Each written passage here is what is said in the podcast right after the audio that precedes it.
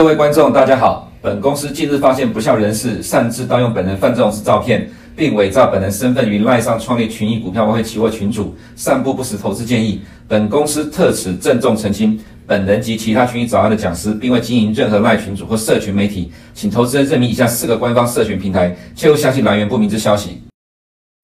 欢迎收看群益早安，今天是二月十五号，礼拜二了哈。我们来看一下今天的焦点。前第一个焦点是俄乌冲突将引爆全球的通膨危机了，这不是危言耸听，的确是如此。因为原油、农产品。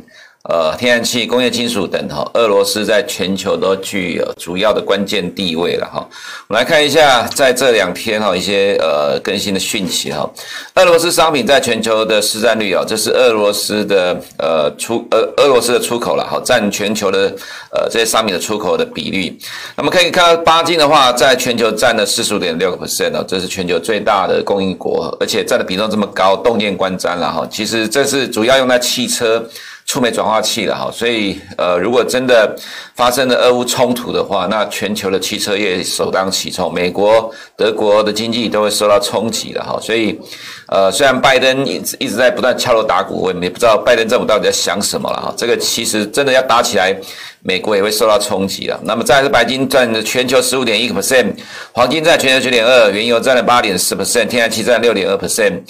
那如果真的打起来，可以看到这些全球主要的重要的金属或者是原物料，呃，都会造成明显的冲击跟影响了哈。那再来像其他的基本金属的镍或者是农产品的部分哦，在全球的比例都不算低了哈。再来我们可以看到，俄罗斯跟乌克兰谷物呢占全球在四分之一的哈。那么在呃，俄罗斯的出口的谷的部分呢，大概总量是四千万吨，乌克兰是六千三百万吨啊。呃，乌乌克兰是全球第五大粮食生产国了哈。那这两个加起来就占了全球出口的四分之一。所以为什么我们今天的第一个标题是啊哈，如果呃真的俄乌发生冲突的话，会引爆全球的通膨危机？原因在。目前这个现在这个阶段的哈，其实美国、欧元区各个国家都面临着通货膨胀大幅度上升的状况。那呃，各国通膨上升有各自的原因呢。当然有一个最主要因素是原油从二零二零年的低点之后一路涨上来到现在，这是明目 CPI 上涨的关键。虽然说有些国家是看明目 CPI，有些是看核心 CPI 的，不过基本上因为现在的呃整个。通膨都是往上走的情况之下，哈，呃，现在所看到大家焦点都会关注在比较耸动的部分，就是在明目 CPI 受到原油的推升的影响。那虽然美国今年的 CPI 主力的推升力量，主要推升力量是来自于核心 CPI 的部分呢，不过，呃，原本，哈，在去年底一般认为的，呃，像比如说 EIA 的供需模型认为，在今年第一季会 oversupply 这个状况看起来是没有出现了哈，反而呃让油价持续的往上推升。那我们先看一下呃油的部分好了啦，哈，在昨天我们有提到说，如果以二月十一号均价来的收盘价来看的话了哈，对比呃去年二月的均价六十二点二八呢，其实二月的油价年增率是五十一点六三，但是呢，今天油价继续上涨。那这个呃，比上礼拜五的收盘价继续涨的情况呢，也就是说，如果呃到月底二月底了哈，还是维持这样情况来讲，二月的 CPI 的年增率了哈，只会比七呃七月呃呃这个一月份来的更高。一月份美国是七点五，那二月来讲的话，一定会超过这个水准，而且全球 CPI、名目的 CPI 都会是这样的一个情况。所以如果呃乌克兰、俄罗斯发生冲突的话，这一些商品呢哈。呃，基本上都会对于现有的通膨胀产生更大的压力，所以当然会带来全球的通膨危机。那我们可以看到这一波的美国股市了哈，一月份这样的一个重挫，当然反映的也就是通膨胀的压力所带来的货币政策紧缩的影响。那这货币政策紧缩的影响呢，又超出原本美国投资人的乐观预期，所以造成金融市场剧烈的波动。那如果俄乌的冲突真的会发生的话，那当然它其实会对于呃接下来的全球股市来讲，会是更大的一波压力了哈。因为除了政治面的冲突之外了哈，那当然会引发的是更大的通膨危机。那么可能对于全球的各国来讲呢，进入停滞型通膨的这样可能性就会变得更高了。这是投资人哈必须要去密切的关注，呃，俄乌冲突或者说俄乌危机近期的演变了哈。那这是在呃今天早上我们所看到的这样一个状况哈，做一个呃对俄俄罗斯跟乌克兰他们所在呃全球当中商品里面所具有的占有的地位呢，做一个简短呃简短的分析了哈。再来就是今天凌晨的美股了哈，有涨有跌，算是呃。道琼小跌了哈，那跌一百多点叫小跌，好，那呃科技股的话小幅的反弹或平盘了哈，主要原因是在于昨天呢，俄罗斯的外长拉夫罗夫呢，呃，敦促普丁继续跟西方谈判。那普丁也说了哈，他愿意。跟美国还有北约来继续谈判，那也反驳了呃，在这几天之内会入侵乌克兰的说法。那么德国总理肖兹在今天会见普丁的哈，乌克兰总统在泽泽伦斯基昨天指到说指出来说，未来几天俄国不会攻击乌克兰了，那他愿意透过谈判解决所有的问题。这其实很有意思哈。那美国一直不断的敲锣打鼓，煽风点火，说这几天会攻击的。那英国当然是呃美国的附庸国了哈，所以英国也跟着美国一直在同样的喊。那其实很多的国家都跟着美国做撤离呃公民的动作。那这这当然是让呃乌克兰跳脚了哈。不过其实以现在这个状况来看呢哈，我们昨天也提到，虽然说呃拜登在上个礼拜讲。如果俄国跟乌克兰真的发生有冲突的话，这就是引发世界大战的了哈。那真的会是世界大战。不过，其实现在这个情况来讲，昨天我们说，我们认为，呃，主观的认为，这最终还是不会发生俄乌的冲突了。那么，其实到今天来讲，我们还是认为不会啦。虽然说，当它有非常小的几率就是擦枪走火，因为这擦枪走火会来自于美国的煽风点火了哈。不过，从整个状况的评估来看呢哈，我还是要看说这样的一个军力的部署的情况。这呃红色的点是。是俄罗斯的军队，那当然对乌克兰现在就是三方夹击，在北边的白俄罗斯，在呃东边的自己的俄国本土，那么在南边的克里米亚。那么另外呢，是在呃西半部的这个部分呢、是北约的军队还有美国驻扎的地方了哈。其实这一次的俄乌冲突，它有一个很重要的症结关键是什么了？就是我们可以看到，在这个呃浅色的地方、浅蓝色的地方哈，它其实对于俄罗斯呢形成了包围的态势了哈。那俄罗斯一直坚持的就是说，回到一九九七年明斯克协定呢，就是说哈，当时候的苏联解体之后呢，呃跟。呃，北俄北约的谈判哈，也有提到说，北约不能够东扩超过德国以东啦，意思就是说，目前所看到的波罗的海三国和，爱沙尼亚、拉脱维亚、立陶宛，还有波兰，还有罗马尼亚、匈牙利的这些驻军呐，哈，都违反了当初的协定呐。那其实这是俄罗斯坚定要求要要改变，回到一九九七年的状态。那么现在这个情况，其实对于俄罗斯来讲，当然有危机感了，因为如果乌克兰要加入北约的话，这个其实对于俄罗斯来讲，其实已经是兵临城下了了哈，所以这也是为什么会有所谓这边驻军呐、那当然，其实我们认为说，昨天所看到的俄罗斯说愿意谈判，这代表的是，呃，目前的俄国它其实目前这个动作来讲，它只是逼迫北约跟俄罗斯进行谈判，让呃未来乌克兰哈不要加入北约了。所以如果说泽伦斯基的提到就是说谈判可以解决所有的问题的话，那当然这最后有可能会出现的情况就是。呃，可能不会有白纸黑字去说啊，但是乌克兰大概呃应该是注定进不了北约的啦。也只有这样状况呢，其实双方呃大每一个方面呢，哈才可以得到自己想要的结果。那反而这样的情况呢，会让美国灰头土脸哈。原因在于现在的这样的一个情况来讲，俄乌如果发生冲突的话，基本上对俄国、对欧洲都是不利，对欧洲也是重伤。所以你可以看到，其实最近的欧洲会产生一些变化，比如说在。上周末，法国总统马克龙跑到俄罗斯跟普林谈完之后，回到法国国内哈，马上宣布了哈，签署了六座的核反应堆，然后还要计划呃去研究另外八座核反应堆。没有错，这在台湾新闻你都看不到。现在反而呃法国回头要去扩展核呃核能发电厂了哈。这原因在于呢，呃因为欧洲的能源呢，原油加天然气占呃俄罗斯占了欧洲的能源供应大概四十 percent，这是原油加天然气。那么这一次俄乌危机其实让欧欧洲开始了哈，有这样的意识啊，没有办呃，未来如果要继续依赖俄罗斯的能源来讲的话，未来就是被人家掐住脖子。其实现在的欧洲就是这个情况，所以呃，当然这也是因为选举的关系，所以我们可以看到说，其实如果真的俄乌发生冲突的话，对欧洲的冲击是最大，那么当然就对全世界冲击都很都很大了哈，所以呃。如果照正常的逻辑来讲哈，没有人愿意在这一次的俄乌冲突真的让它发生的呃战争，因为这会造成哈各方面都受到非常大的冲击，所以原则上我们认为说。从这些方面的角度来看的话，其实要发生战争的几率不高，但是它会擦枪走火的可能就是美国敲边鼓。那美国如果真的到最后所讲的、所期待的没有发生的话，美国也会灰头土脸。那拜登政府的威信呢？哈，就会让呃，其实全球哈打了很大的折扣。其实未来没有人要看或听美国的。其实。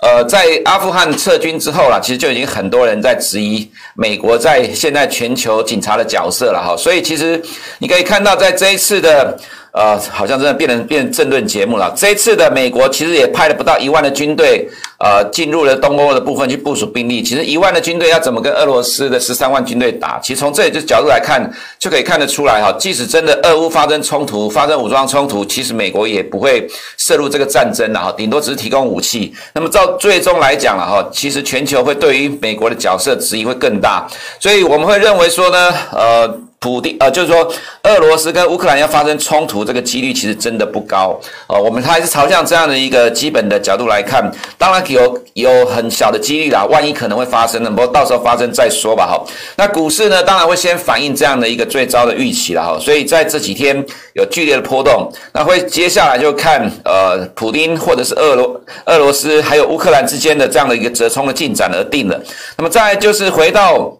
呃，美国的焦点的部分呢，哈，圣路易央行 James Buller，这是目前最鹰派的 Fed 的分行总裁，重申七月之前升息一个 percent，第二季开始缩表了，哈。那通他提到说，通膨正在扩大跟加速。另外是 Kansas Fed Asa George 呢，他提到说，呼吁开始撤出。宽松货币政策了哈，那今天凌晨的美股的金融市，美国金融市场殖利率上涨，其实只有短暂的下跌一天而已，马上要弹上来，所以从盘面上你可以看得出来，其实美国的货币政策才是现在影响金融市场、美国金融市场主要的关键的哈。那么再来是 ECB 的 Christine Lagarde 了哈，继上个礼拜了哈，因为其实上周。呃，这个拉加其实讲了好几次了啊，在之前的 ECB 二月三号的 ECB 会议之后，他发觉他自己的讲话呢，造成欧元的升值啊，所以在上周花了很用力的，呃，花了很多的这个次数呢，去呃对市场消毒了哈。那么在这个礼拜一继续强调，呃，坚持渐进原则，不急于退出欧元区的宽松货币政策。各国货币政策差距大呢，这个是后面的现状啊，市场的现状。现在市场正在大量的放空日元跟澳币了哈，欧元的多头苟延残喘。等一下我们看到，再是印度以安全的担忧为由禁用了包括腾讯、阿里巴巴、网易等中国五十四个 App，所以今天中国凌晨 ADR 呢继续的下跌哈。我们这就会影响到今天的香港股市啦，A 股多多少少一点了哈。那么再来就是史上最旺的一月营收了哈，台湾的呃上市贵公司公布了一月营收的状况，普遍都非常的亮丽，但是有用吗？昨天还是重挫了哈。那昨天加权指数大概跌了一点七 percent，呃，跌幅是比美国的科技股跌幅还还要小了，比道琼稍微大了一点。呃，如果照这个状况来看的话，昨天这一根的重挫，基本上第一天的，就是说在第一天反应，呃，经过两天的消化呢，它还是跌了三百点左右了哈。这严格来讲，其实算大。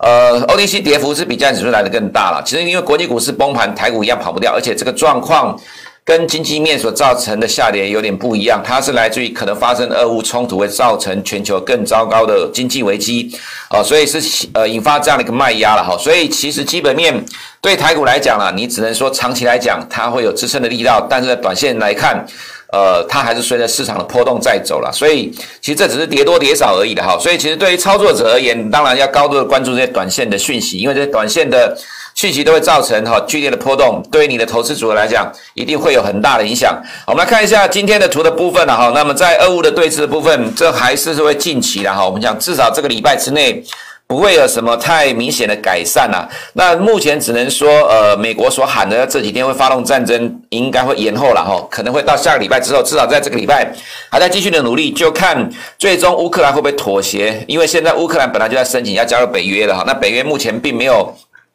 通过乌克兰加入北约，这是俄罗斯所坚持的部分。如果能够达到俄罗斯所坚持要求的话，那其实这样的一个俄乌危机就能够解除。现在俄罗斯的布军呢，哈，在这样的一个位置呢，三方夹击，当然就是为了要求欧盟或者是乌克兰，呃，最终哈，就是不要达成这样的一个最糟糕的最糟状况，就是俄罗斯不要的结果。那么再来就是看到了，呃，这个图是我们在最近一直在强调的部分了哈。现在你要了解的情况是呢，通膨它其实会造成美国经济衰退的。那你会说，在过去这几次并没有这样状况，原因也在于它其实只有维持一段很短的时间啊。而且这是核心的 CPI 跟核心的 PC，我们可以看到，二零一五年这一次呢，站上了二两个 percent 之上，其实维持时间不长。那么即使有突破的时间，在二零零五年这一段时间呢，其最多也是来到三个 percent 而已，跟现在的七个 percent 以上差距非常的大。这才是让美国的民间呃民间呃让美国。消费者哈，现在感到担忧的原因，也是为什么拜登民调下滑的原因。因为现在对美国人而言呐、啊，美国人根本不是把这几次的通膨拿来对比的，而是把一九七零年代通膨拿来做做对比的。你要去了解美国人的心里面在想什么，你才能够去了解金融市场它在反映什么逻辑了哈。那么再来就是呃，我们可以看到这个升级预期哈。呃，尤其是二零二三年哈，既然升市场认为二零三二零二三年会升息超过九码，虽然我们之前所提到，因为这太夸张了，其实可以不用去参考。不过也很明显的呢，其实升息预期并没有受到俄乌危机的影响了哈，一舒缓就马上往上推升了。所以呃，现在其实主导金融市场的俄乌危机只是其中一个部分，真正还是在于美国的货币政策。那我们看到三月内升息的几率呢？呃，股市一舒缓，马上两码就跳升到五十七点九了，然后比一码还要来得更高。这意思是指的说，其实现在市场的主流看法跟主流的预期认为三月会升息两码，所以如果三月份的升息只有一码的话，反而对市场是利益多，因为它就会变成。是变相的宽松货币政策了，很有趣了哈，这是美国人的解读。那我想我们台湾的投资人，你要理解美国人怎么想了哈。那么再来就是呃，两年跟十年公债殖利率的呃只有一天的整也就反弹了哈。那我们来看一下货币的部分啊，这里我们觉得其实投资还是要了解一下。我们接我们认为接下来就是由货币政策的差距在主导呃这个汇率的走势了哈。我们还是强调这种情况之下，美元是易涨难跌。我们可以看到美元的进步位了哈。那虽然没有很多。但是实际上，现在其实市场上大部分的投资者还是在做多美元的。欧元的话，有这连续的这一个呃官方的动作，二月十号、二月十二号跟二月十四号，所以欧元在今天凌晨呢继续的重挫，大概零点四一个 percent。当然还有俄乌危机的关系了哈。那如果说从多空的部位来看，欧元的多头哦，其实现在还是苟延残喘。经过了这样大幅度的下跌，其实还是有人在做多欧元的哈。不过这其实是。对欧元没有什么支撑的力道。那么再再来，我们看到昨天的日本了哈，因为昨天日本央行宣布无限量的购买美呃日本的十年期公债啦，要压制这个殖利率，因为这日本本来就是日本的政策啦。因为近期全球的债券殖利率上涨，所以日本央行呃昨天无限量的购买十年公债殖呃要控制它的殖利率。那这个状况呢？呃，当然就是呃，我们在之前所提到的货币政策的差距，会使得各个货币在走向自己的路，就像日元在贬值。那这市场上很多人在放空日元的哈，澳币也是一样，货币政策的差距，所以吸引的市场资金大量去放空澳币啦。所以在整个方向上来看的话，呃，我们认为接下来到。明年来讲的话，其实基本上都是货币政策的差距在主导货呃这个汇率市场哈。这是美股未来十二个月的本益比啊，这个是 FactSet 的数据。那我们最后提到哈，这个是呃 Bloomberg 的本益比的数据是十九点七九倍。那么从 FactSet 的角度来讲，最新的数据是十九点三倍啦。对于未来十二个月的本益比，那如果从长期的角度来讲，五年的平均本益比是十八点六倍，十年长期本益比是十六点七倍。其实如果从本益比的角度来讲，这一波的美股看起来修正快要接近到告一个段。段落，可是正是如此吗？其实倒也未必，因为这只是从五年平均跟十年平均的角度来讲，未来还是要看通膨胀的上涨的速度，这是第一个。第二个就是，啊，因为通膨的呃水位非常的高，未来没有意外的话，美国各季的企业获利一定会持续往下修正。未来其实美股会有多大的震荡空间，就看呃企业获利下修的幅度而定了哈。所以呃未来美股绝对是边走边看的，不会一次修正完呃所有预期中的利空。那么以美股三大指数的部分来看，呃在今天普遍都还是有暂时的拉回了哈。不过科技股的走势，专门提到从旧线、日线角度来讲，其实走势是不好的。不过我们看到 Apple 哦跌破颈线之后有多头抵抗哦，Microsoft 呢在跌破两百天均线之后有多头抵抗，Alphabet 在跌破了两百天均线这里也有多头抵抗。看起来呢，大型股在今天在呃这样一个下跌的过程当中，美股下跌过程中，其今天底先出现了反弹，那当然也是跌的比较深的关系啦哈，只是说从呃三大指数轮动来看。近呃这一次从一月来本来就是科技股先跌的，那我们其实比较早之前就要维持一个看法，就是在三月十七号升息之后呢，科技股的整理的态整理的这样的一个走势大致上会告一个段落，因为在通膨的年代当中，我们刚才前面提到未来的美股修正的幅度空间就看企业获利下修的幅度，那么其实今年的传统产业受到。呃，这个通膨的压力影响很大，但是科技股到目前为止来看，我们所看到大部分都还是成长的情况，所以在升息这个呃动作开始之后，反而会使得呃科技产业的获利成长能够打败通膨这样的一个逻辑呢，开始去发挥出来。我们还是维持这样一个观点没有改变的哈。所以短期来看，近期的走势偏弱，但是在今天普遍出现了多头抵抗，这就需要去观察是不是在接下来走势会一直维持这样的一个情况。但短期来讲，美股的修正整理结格局还没有结束了哈。那么在 A 股跟港股的部分，ADR 呢，今天凌晨是下跌，跌的幅度不大了，但但是还是下跌，因为印度禁用了中国五四种的 App，所以。呃，多多少少会影响到今天的香港科技股跟恒生指数了哈。我们还是认为偏弱的格局没有改变。那昨天外资没有卖很多，只卖了三十七亿了哈。不过我们看到一个有趣的现象了哈，创业板还是持续的弱势，虽然宁德时代的反弹。呃，昨天呢，我们看到白酒股的部分哦，像贵州茅台跟五粮液是反弹的，而且幅度也不算小。但是整个 A 五十指数还跌了一点零二 percent，原因在哪里呢？因为我们看到招商银行跌二点九六 percent，中国平安跌了三点零四 percent，那么也是全指股的东方财富哦，暴跌了十三点三六 percent。结果后来 A 股的解盘说找到理由了，原因是因为基金的重仓抱团，还有估值过高。这个哈、就是下跌都找得到，找不到理由就是讲这个理由，因为法人持股很高啦。其实，在 A 五十的成分股很多都是法人高持股，因为它是前五十大的权值股。那问题也在于说哈，当白酒股一反弹，结果金融股就重挫。那这个其实就回到比较早之前我们常常在讲的哈，白酒股弹换金融股跌，金融股涨换白酒股跌。如果这种情况之下呢，其实 A 五十怎么涨得动？那虽然官方有在强力的护盘了哈，不过这个情况还是算弱势，而且外资昨天才卖了三七点九亿，指数呢跌了一个 percent，呃，它其实凸显出相对上的呃弱势啦，因为其实呃以 A 五十讲，虽然你跟国际股市来比，它可能跌的幅度不大。可是外资才卖三七点九亿，这个其实卖压也不大，所以这会是内资的卖压。所以从这个角度来看，其实 A 五十现在还是偏弱的震荡了哈。回到台股的部分，呃，昨天的台股加权指数跌了一点七 percent，跌幅是比美国科技股小了哈。不过因为俄乌危机本来就会造成市场的恐慌，那今天呃比较呃就是说因为美股的跌幅不大，有涨有跌，所以今天台股会反弹。不过我们还是认为说，其实在台股两个指数里面来讲了，因为有这个大人在护盘。有大人在照顾的情况之下，其实加权指数的走势会比 OTC 来强很多。今天没有意外的话，加权指数应该会有呃明显的反弹。OTC 的话，昨天跌了二点三八 percent 哈，其实这个符合我们昨天的预期了。那么在今天反弹，可能也会偏弱的反弹。那如果说从各个类股的角度来讲，其实金融股昨天才跌了一点零三 percent，这其实算不错了哈。未来反弹，我们认为是要看金融股了，因为毕竟